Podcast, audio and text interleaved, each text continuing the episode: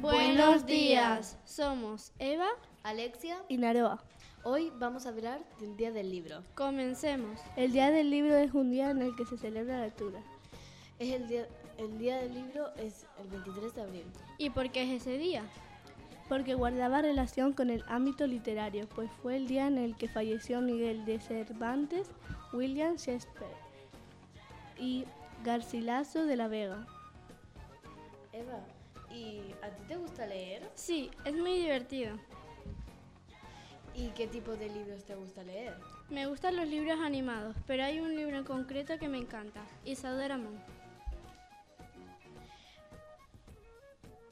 A- Ah, y a mí me gusta leer los libros de karate. A mí me gustan los de Harry Potter.